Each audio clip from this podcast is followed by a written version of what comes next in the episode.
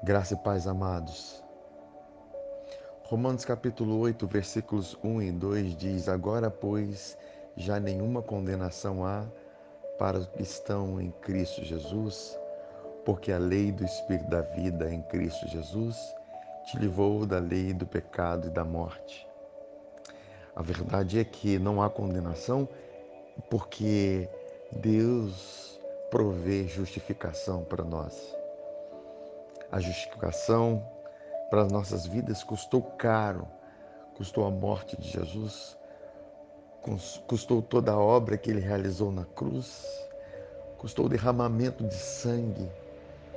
E isso revela o amor de Deus por nossas vidas. Não há condenação porque há justificação. Aqui dentro desse próprio capítulo fala que quem tentará acusação contra os escolhidos de Deus se é Deus quem justifica. Quem os condenará, ou antes quem morreu por nós? Jesus Cristo, aquele que ressuscitou e também intercede por nós. Essa é a verdade. A justificação traz vida para nós. Nós sabemos que quando nós cremos na justificação, nós recebemos Espírito. Quando nós cremos no Evangelho, que é a justificação, nós recebemos o Espírito da vida. E é essa agora a lei que opera em nós, é a lei da vida. Nós vivemos, nós não fazemos por causa de um mandamento carnal que nós nos esforçamos pelo mandamento na carne, como se fossem devedores para viver na carne. Não, agora nós vivemos na nossa nova natureza. A nova natureza pela qual nós vivemos, ela é inspirada, ela é fortalecida pelo próprio Espírito que nela habita. Esse é o, essa é a lei do Espírito da vida.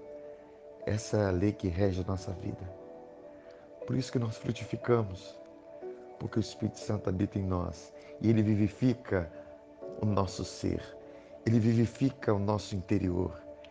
É a lei da vivificação. Cada vez que ouvimos o Evangelho, cada vez que estamos ligados na palavra, meditando na palavra, cada vez que somos ativados no Espírito, a lei do Espírito da vida está operante em nós, porque nós não fazemos porque não pode, nós não fazemos por causa da vida que está em nós.